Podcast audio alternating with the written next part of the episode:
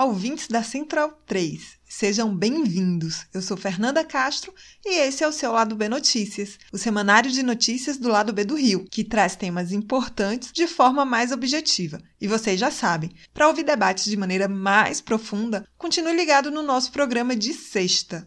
Nesta semana, eu apresento os dados do Anuário do Fórum de Segurança Pública e Luara Ramos, na sua coluna, fala sobre guerras híbridas.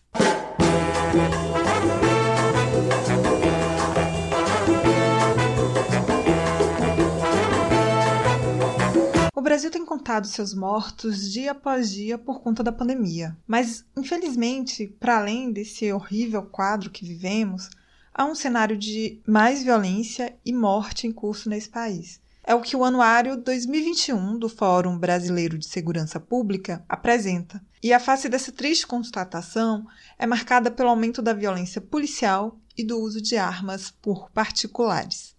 Os dados do levantamento foram divulgados na última quinta-feira, dia 16, e trazem um panorama da segurança pública do país, né? Ou a falta dela. Então, hoje eu quero mostrar alguns dados desse anuário para termos ideia do cenário da violência que temos passado, que é constantemente alimentado por um presidente que defende o porte de armas e que infla a população a se armar.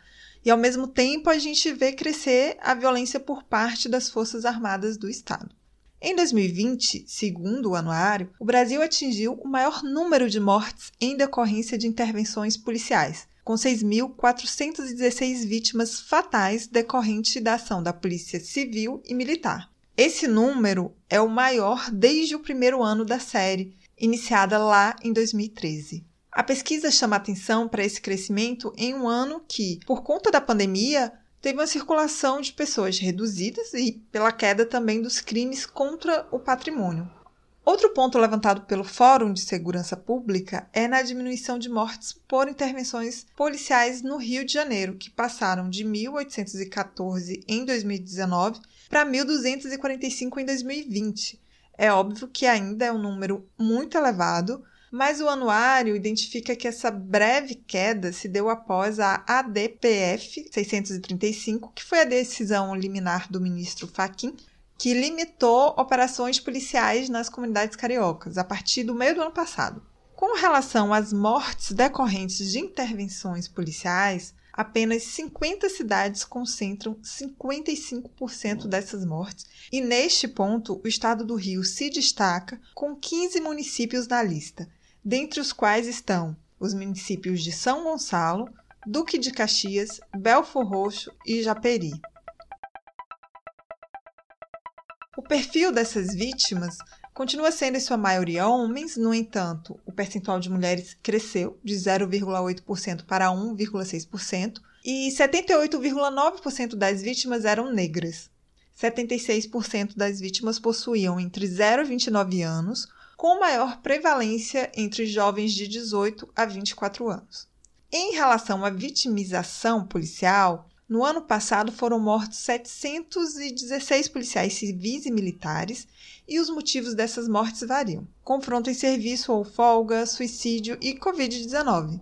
O perfil dos policiais também permanece o mesmo, assim, morreram mais homens com idades entre 35 e 39 anos ampla maioria dessas vítimas, 62,7%, eram negras. Outros dados apresentados pelo estudo se referem às chamadas mortes violentas intencionais.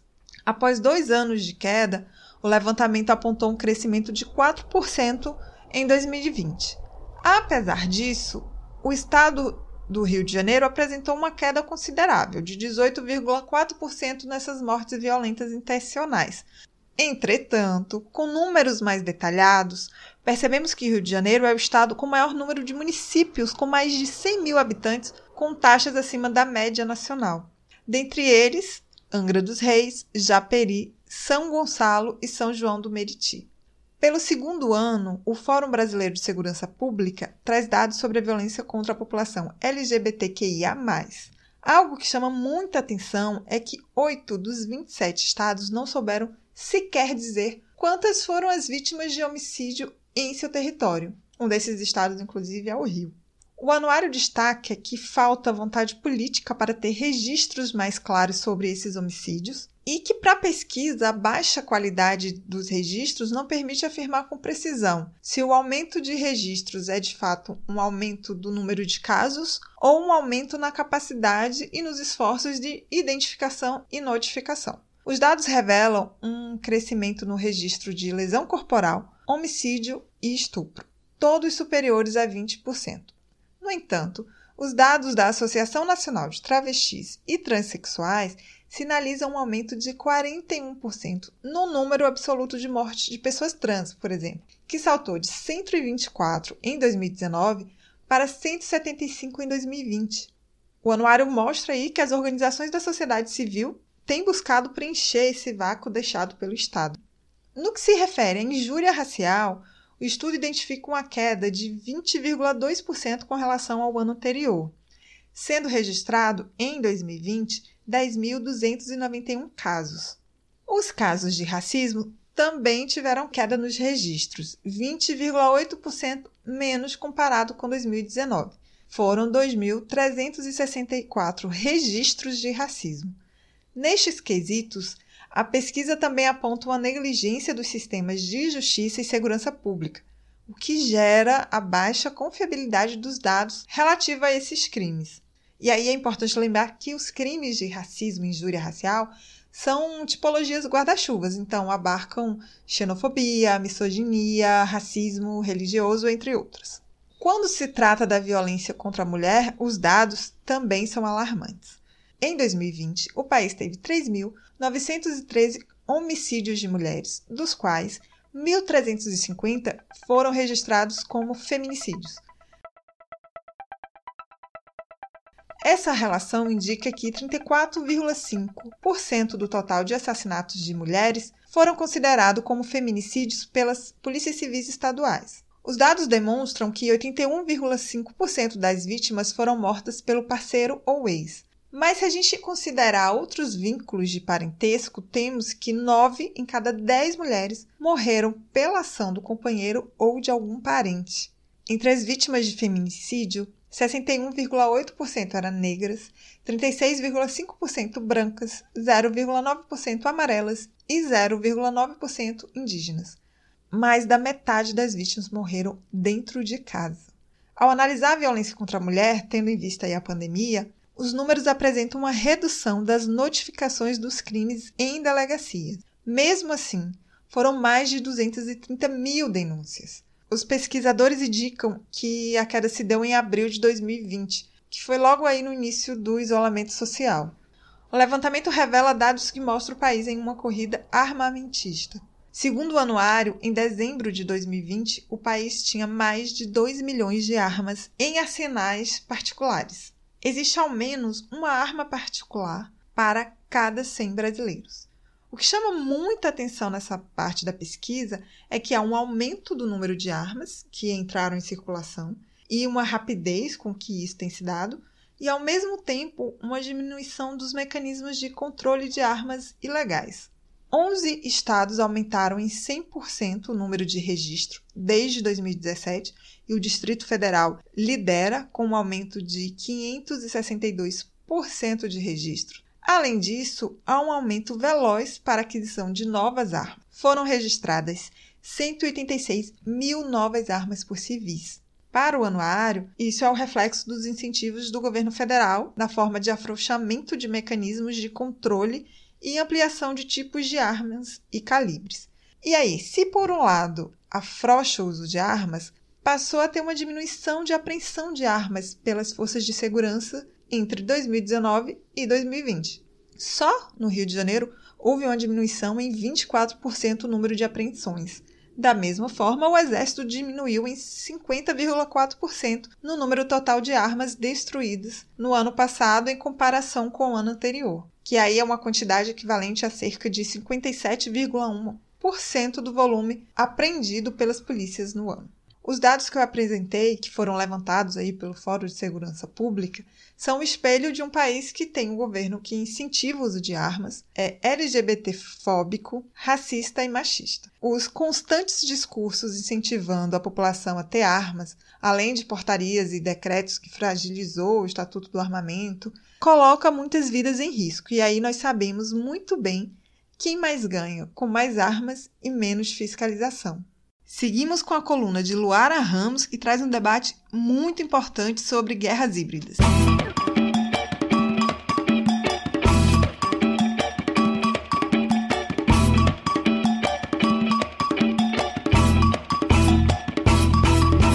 Se tornou comum chamar de guerra híbrida qualquer combinação de elementos táticos para uso militar. A discussão sobre o termo aqui, no entanto, interessa menos do que os desdobramentos geopolíticos que perpassam os conflitos após a Guerra Fria. Afinal, é do general prussiano Clausewitz, que ainda é a principal referência em estratégia militar, a formulação mais do que pedagógica de que a guerra é a continuação da política. Nesse sentido, é importante nos desvencilharmos da noção burguesa que individualiza as ações, tratando o uso da violência como fruto do mero sadismo de uma ou outra figura política.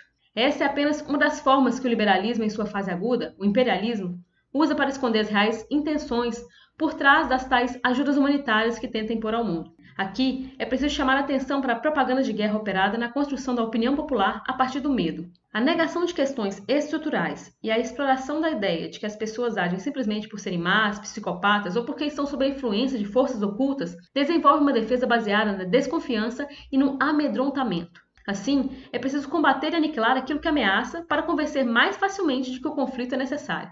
Afinal, é a sua integridade que está ameaçada. E isso não acontece só no reforço de políticas de segurança firmadas no monopólio da força, mas também, principalmente, na condução midiática de casos como, por exemplo, de Lázaro Barbosa, tratado como uma caçada. A desumanização é um artifício recorrente da propaganda de guerra e o medo continua a ser um dos afetos mais poderosos para mobilizar as pessoas. A noção de ameaça permanente e o risco causado pelo inimigo interno são as bases do bolsonarismo, usadas para manter seus apoiadores em alerta o tempo inteiro, prontos a reagir a comandos muito óbvios, uma vez que estão diretamente ligados a um instinto de sobrevivência. Aliados ao uso das redes de notícias falsas e táticas não convencionais, a guerra híbrida Made in Brazil ganha contornos ainda mais peculiares. Não é porque existem teorias conspiratórias bizarras que não existam conspirações. É curioso, aliás, que grande parte da esquerda trate com tão pouco peso os casos recentes de espionagem a líderes mundiais, entre os quais a ex-presidenta Dilma Rousseff. Ou mesmo que algumas lideranças do chamado campo progressista flertem abertamente com o anticomunismo na tentativa de fisgar um eleitorado que chama de comunismo qualquer coisa que ameace seus fundamentos mais básicos. Comunista para essa gente pode ser qualquer um que venha ferir sua noção limitada de mundo. Daí o perigo de ceder a marqueteiros que, em busca de um resultado eleitoral, acabam por dar um tiro no pé, com perdão do trocadilho, de quem acha que para governar um país pós-Bolsonaro basta vencer as eleições de 2022. Isso porque, para Piero Leirner, autor de O Brasil no Espectro de uma Guerra Híbrida, ao contrário do constatado em outros países em que predomina a ação de agentes externos, aqui em terras brasileiras, as próprias Forças Armadas assumiram e distorceram o conceito de guerra híbrida, utilizando-se disso para respaldar seu próprio projeto de poder. Evidentemente, é preciso reconhecer a influência dos Estados Unidos, aos quais as Forças Armadas brasileiras continuam alinhadas e subservientes, sobretudo após a Segunda Guerra Mundial, com a política anticomunista. Mas seria no mínimo ingênuo que parte da esquerda ainda caia no conto de que os militares têm algum tipo de resquício nacionalista ou apego à institucionalidade. Com larga adesão ao bolsonarismo, ocupação de cargos em todos os escalões do governo e privilégios em todas as reformas aprovadas até agora, o Partido Militar segue ameaçando a democracia por tweets, notas e com a cumplicidade da grande mídia e do judiciário justificadas pelo que acreditam ser seu dever histórico, a necessidade de tutela do Estado. Essa fanfarronice permitida por uma transição mal feita após anos de ditadura, precisa ser enfrentada pela sociedade brasileira com seriedade se a gente não quiser ser o quintal dos Estados Unidos e nem alvo da rapinagem de generais especialistas em logística. Antes de terminar, eu queria indicar a leitura de um livro lançado recentemente pela editora Expressão Popular, chamado Ninguém Regula a América, sobre guerras híbridas e intervenções dos Estados Unidos na América Latina, no qual me inspirei para falar um pouco sobre o assunto hoje. Os autores, Ana Penido e Miguel Henrique Stedley, abordam desde conflitos na história recente do nosso continente, com destaque para os casos da Bolívia e da Venezuela, até a discussão sobre táticas que hoje são consideradas usuais nas chamadas guerras híbridas ou intraestatais.